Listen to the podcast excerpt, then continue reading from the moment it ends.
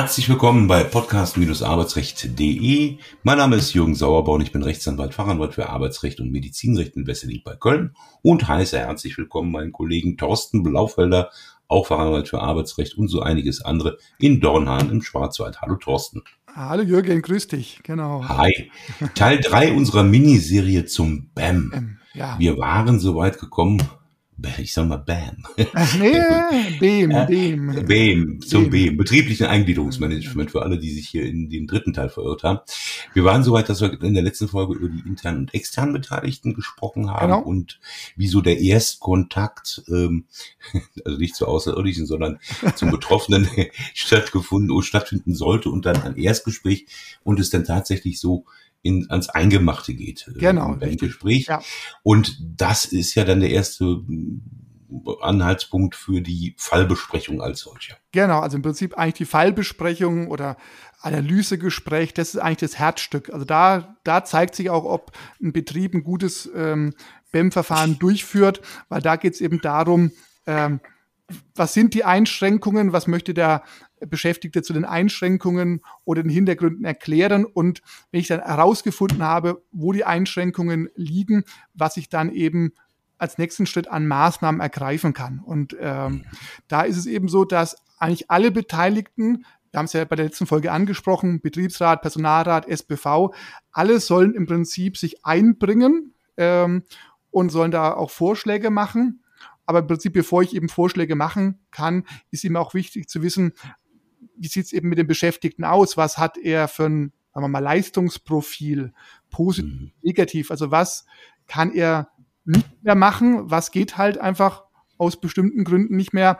Und wo hat er aber noch Potenzial oder wo hat er Bereiche oder Tätigkeiten, die er ausüben kann? Und da im Prinzip das eben durchzuführen oder zu analysieren, gibt es eben dieses Arbeitsfähigkeitscoaching, was ich eben mache, mit vielen anderen Möglichkeiten auch, aber entscheidend ist eben eine vernünftige, tiefgehende Analyse des Falles und das kann auch mal sein, dass man das nicht in einem Gespräch hinbekommt. Ja, also, mhm. weil es wird ja oft das Thema, ja, wir machen, wir, es gibt ein BEM, ein BEM-Gespräch, aber BEM besteht eben im Ergebnis oft aus sehr, sehr vielen Gesprächen und ähm, weil eben viel analysiert und äh, geguckt werden muss.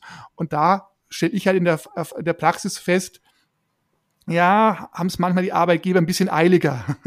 Also nach, ja. nach dem Motto, wir reden mal ein bisschen drüber und äh, ja. haken den Punkt ab. Genau, genau, richtig. Und da ist aber eben der Punkt da, wenn ich aber nicht richtig analysiere, dann weiß ich ja gar nicht, welcher, vielleicht auch externe Beteiligte, wie die Arbeitsagentur, ähm, die Rentenversicherung, das Integrationsamt, wer kann mir helfen? Ja, weil die sagen ja, auch. Wer ist da überhaupt zu beteiligen? Genau. genau. Welche zielführenden Maßnahmen kann man ergreifen und muss man ja. ergreifen? Ja. Genau, weil es Ich denke, ja da muss man ja auch abklären, äh, wann hat es die letzte Reha schon gegeben oder gab es überhaupt schon eine? Oder gibt es ähm, die Möglichkeiten eines Technikeinsatzes, um zu gucken, ähm, dass die Arbeit dem äh, beim Berechtigten erleichtert wird? Ne? Da genau. hat man ja ganz viele Punkte. Genau, weil im, weil im Endeffekt geht es ja beim BEM darum, Klar, oberstes Ziel, Erhalt des Arbeitsplatzes, aber es geht darum eben, dass zukünftig eben keine Krankheitszeiten mehr vorkommen äh, oder die eben weniger werden äh, oder verringert werden. Und dafür muss ich eben wissen, wo muss ich es anpacken? Ist es eher die Arbeitszeit, die vielleicht äh, angepasst werden muss? Ist es vielleicht die Lage der Arbeitszeit? Sind es bestimmte Schichten, die vielleicht ein Mitarbeiter Nachtschicht, äh, Wechselschicht nicht mehr ausführen kann? Langt es vielleicht einfach dem Beschäftigten einen großen Bildschirm zu geben, weil er vielleicht Sehprobleme hat. Also das ist der Punkt, was eben das BEM-Verfahren auch so doch kompliziert macht, weil ja die Einschränkungen, die Erkrankungen so vielfältig sind. Und natürlich haben wir den Kleinbetrieb, den großen Konzern und auch da die finanziellen Möglichkeiten sind natürlich in einem großen Unternehmen nochmal ganz andere als im, im kleinen. Aber durch diese externen Beteiligten kann auch der kleine Arbeitgeber sich eben Unterstützungsleistungen einkaufen oder erhalten. Genau, Fördermittel, die da möglicherweise in Betracht kommen. Genau, genau. Jetzt haben Arbeitnehmer ja häufig Angst äh, vor diesem BEM-Verfahren, weil man eigentlich immer Angst vor den Dingen hat, die man nicht kennt. Ja. Ähm, da wollen wir ja ein bisschen die Angst auch nehmen und auch äh, im, im Grunde, also natürlich mag es Situationen geben, wo man sich dringend äh, Hilfe holen sollte, schon im Vorfeld, äh, sobald äh, der Arbeitgeber an einen herantritt. Äh, ja. Das wird der Arbeitnehmer oder die Arbeitnehmerin wahrscheinlich schon selbst spüren, wann ein solcher ja. Fall eintritt. Äh, dann sollte man das auch tun. Aber wenn man einmal in dem BEM drin ist, dann empfiehlt es sich ja eigentlich äh, mit Offenheit, Ehrlichkeit, ähm, an die Geschichte ranzugehen, ne? Also ja, mit diesen genau. Sekundärtugenden, wenn man so möchte. Genau. Genau, weil das Ziel ist ja im Prinzip, wenn das Analysegespräch erledigt ist, dann in diese Maßnahmenplanung äh, hineinzukommen. Und wenn ich eben äh, da falsche Angaben mache oder irgendwas verschweige aus Scham oder aus Unsicherheit, naja, wenn ich nicht richtig analysieren kann, auch als ähm, vernünftiger Arbeitgeber, dann wird auch die Maßnahme, die dann ergriffen wird, halt nur zu 60 oder 50 Prozent greifen und hinterher habe ich vielleicht ein, steuere ich auf ein erfolgloses BEM zu, äh, nicht weil das BEM an sich äh, nicht erfolgreich sein kann, sondern weil eben die Analyse nicht ordnungsgemäß durchgeführt worden ist. Und deswegen äh, ist es schon sinnvoll, dass da der Beschäftigte auch ehrlich zu sich selbst ist. Also ich, ich erlebe immer wieder Fälle, wo die ja, die Arbeitnehmer Angst haben vom Arbeitsplatzverlust und ähm, reden sich dann gesünder, als sie in Wirklichkeit sind. Ja, und äh, das, ja, nutzt, und das nutzt, nutzt ja gar nichts. Nee, das nutzt ja, gar nichts. Irgendwann kommt es ja wieder raus. Ja. Genau, und was man auch sagen muss beim Thema, welche Maßnahmen ergriffen werden können, da gibt's ja immer wieder diese, was immer wieder genannt wird oder auch vorkommt, diese stufenweise Wiedereingliederung, dass ich eben nicht gleich mit acht Stunden voll äh, wieder, wieder zu, zu, zur Tat schreite, sondern mit, vielleicht mit zwei Stunden oder dann mit vier Stunden anfange und dann die Arbeitszeit langsam wieder steigere. Aber hier muss man aufpassen, weil es gibt viele Arbeitgeber, die verwechseln oder die setzen die stufenweise Wiedereingliederung mit dem BEM gleich. Und das ist auch mhm. eben so ein ganz typischer Fehler, dass sie im Prinzip immer nur im Kopf haben, naja, jetzt reden wir mal drüber und dann machen wir die stufenweise Wiedereingliederung. Aber mhm. wenn jemand eben zum Beispiel Nacht, die Nacht äh, dienstuntauglich ist, dem bringt eine stufenweise Wiedereingliederung gar nichts. Da braucht andere Arbeitszeiten oder anderer braucht einen vernünftigen Stuhl oder einen vernünftigen Schreibtisch. Dem ist mit einem, äh, allein mit einer stufenweisen Wiedereingliederung auch nicht geholfen. Also das ist das, wo oder, auch die, oder die einfach, Arbeitgeber ähm, ja, Entschuldigung. Ja, wo ich auch an die Arbeitgeber appelliere, da offen zu denken, ja, und nicht immer nur zu sagen, ja, wir machen halt bei uns in der Firma immer jenes und dieses und dann wird quasi das schon gut erprobte Konzept übergestülpt, egal was der Arbeitnehmer hat. Also das hilft auch keinem. Ja, oder man kann sich ja auch verständigen ähm, auf eine vorübergehende Teilzeit oder ja. eine Umsetzung an einen anderen Arbeitsplatz, ja. sofern das dann möglich ist, oder es zumindest mal an einem anderen Arbeitsplatz versuchen. Ja. Hilfsmittel, technische Hilfsmittel hatten wir schon angesprochen. Genau. Ähm, durch die Reha-Träger kann man an medizinische Leistungen denken. Äh, man kann auch denken an berufliche Qualifizierung. Ähm, alles Mögliche kommt ja. da ja in Betracht. Also genau. ist ja ein ganz bunter Strauß im Grunde quer durchs äh, Sozialrecht, äh, wenn man so möchte, ähm, und durchs Arbeitsrecht, äh, was da in Betracht kommt. Genau, wir haben es ja auch in unserer Folge, wo es um die äh, Schwerbehinderung geht oder das Schwerbehindertenarbeitsrecht geht, auch schon teilweise angesprochen, was da an, an, Unterstützungsmaßnahmen auch für die Arbeitgeber möglich ist. Aber die müssen halt abgerufen werden. Also die, die Rentenversicherung äh, oder auch das Integrationsamt hat Möglichkeiten, die Arbeitsagentur hat Möglichkeiten, aber die müssen beantragt werden, sonst verpuffen die. Und das ist eben schade, wenn das nicht genutzt wird.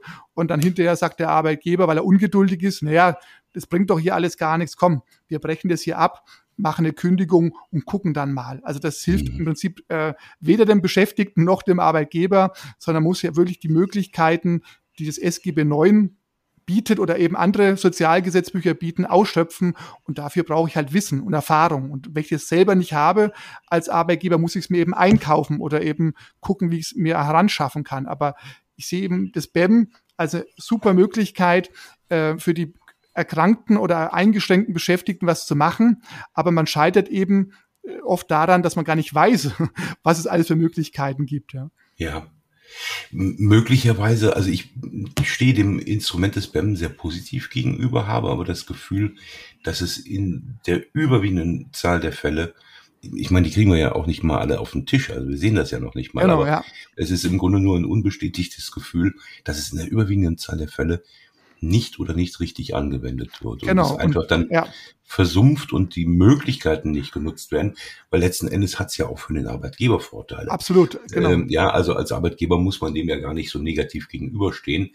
Äh, der Arbeitgeber wird vielleicht sagen, ah, das ist personeller Aufwand und Bürokratie und Kosten, ja. Kosten, ja. Kosten.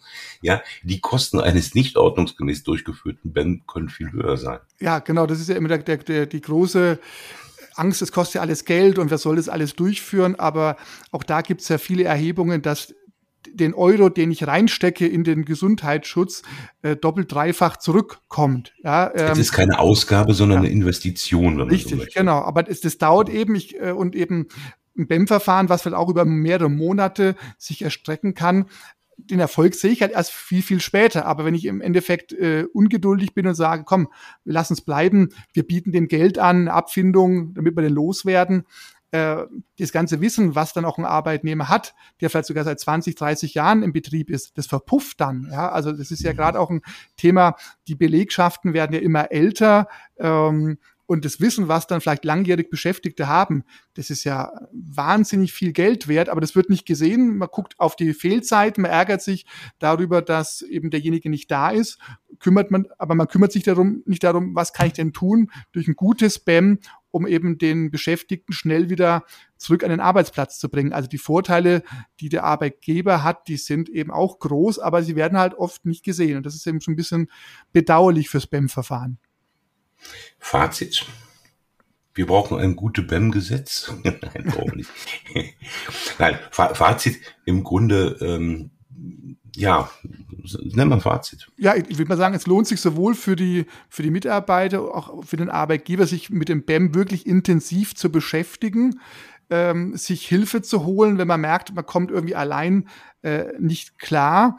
Und, und zu weiß, erkennen, dass das eine Win-Win-Situation ist. Absolut, ne? genau, richtig. Und äh, aber man muss auch sehen, ähm, selbst als motiviertester Arbeitgeber, äh, es gibt eben leider Fälle, da, kann man eben die äh, das BAM nicht zum Erfolg bringen. Aber selbst dann ist es ja so, dass dann vielleicht der Beschäftigte sagt, okay, dann rede ich mal mit der mit der Rentenversicherung, mache eine Umschulung, ja, ähm, mhm. und bekomme da vielleicht auch noch eine Unterstützung von meinem Arbeitgeber, ja, dann ist vielleicht der Erhalt des Arbeitsplatzes nicht im Unternehmen geglückt, aber der Mitarbeiter kann vielleicht mit einem guten Aufhebungsvertrag ausscheiden. Das ist ja auch noch ein Thema, was wir mhm. in einer nächsten Folgen ansprechen. Also ein Aufhebungsvertrag, der fair abgeschlossen wird und der dann auch für den Beschäftigten einen Neustart ermöglicht. Ja, ähm, ja. Und nicht, nicht eben diese typische Fall Kündigung, Gerichtsverfahren, Abfindung, Ende. Ja, also ja. das, nein, also von daher Mut zum guten BEM, auch wenn es eben vielleicht durchaus Aufwand. Also BEM-Verfahren durchzuführen bedeutet Aufwand. Das will ich jetzt gar nicht irgendwie kleinreden, aber ein Aufwand, der sich eindeutig lohnt. Mut zum guten BEM. Ein schönes Schlusswort. Thorsten, vielen ja. Dank und einen schönen Tag und ja, unsere Zuhörerinnen und Zuhörer auch. Bis dann. Tschüss. Tschüss.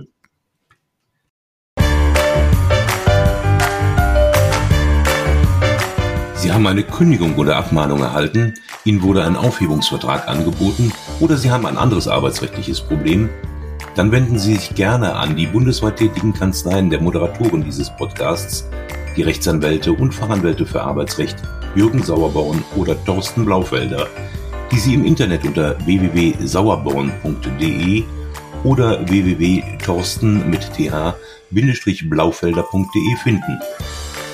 Haben Sie Anregungen, Lob oder Kritik zu dieser Folge des Podcasts, dann schreiben Sie uns eine Mail an redaktion.podcast-arbeitsrecht.de. Wenn Ihnen dieser Podcast gefällt, dann abonnieren Sie uns über die bekannten Podcast-Plattformen und bewerten Sie uns. Wir wünschen Ihnen einen angenehmen Arbeitstag.